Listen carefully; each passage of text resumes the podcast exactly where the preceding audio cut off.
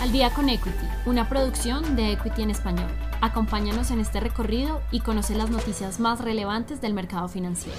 Cierre de la semana, viernes 4 de junio, semana difícil para los futuros.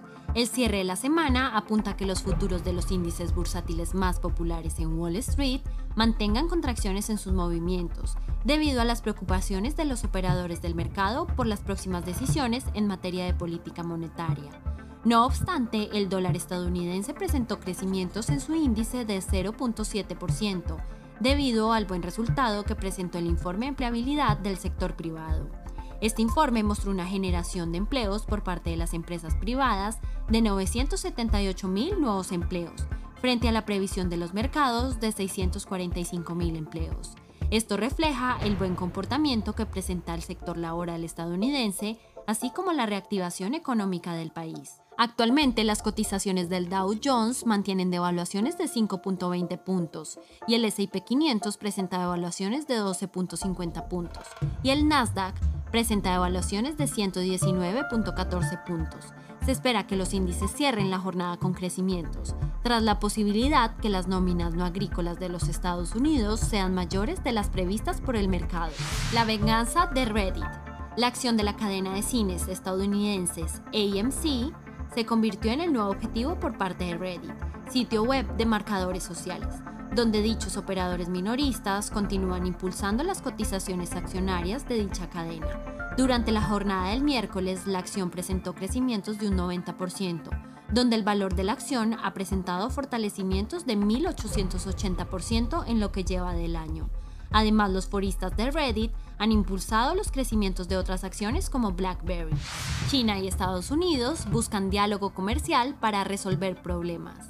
Otro elemento que se llevó la atención por parte de los operadores de mercado se centra en la normalidad en las negociaciones comerciales entre China y los Estados Unidos, donde ambas partes comenzarán a resolver algunas cuestiones concretas para los consumidores y productores de ambos países.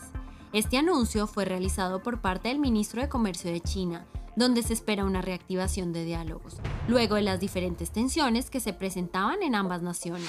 El informe de empleabilidad sorprende a los mercados. Por otro lado, en la jornada del jueves, los operadores del mercado se sorprendieron del buen resultado que presentaron las nóminas privadas de los Estados Unidos. El informe de empleabilidad privado se ubicó en 978 mil nuevos empleos, frente a una previsión de los mercados de 645 mil empleos.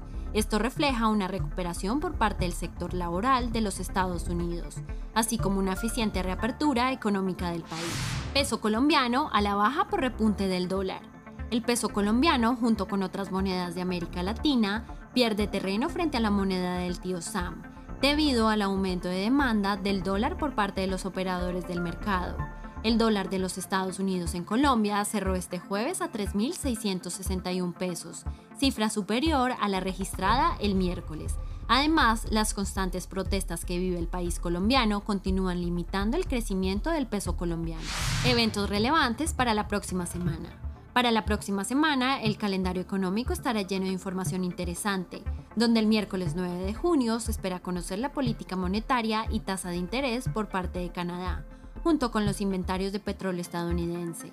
El jueves 10 de junio será la jornada más interesante de la semana, dado que se conocerá la decisión de la política monetaria, tipos de interés, discurso de la presidenta del Banco Central Europeo y el informe de inflación de los Estados Unidos. Si te gustó este episodio, no olvides seguirnos, compartir con tu red y escucharnos todos los lunes y viernes de apertura y cierre del mercado financiero. Esto fue Al día con Equity. Nos escuchamos en el próximo episodio.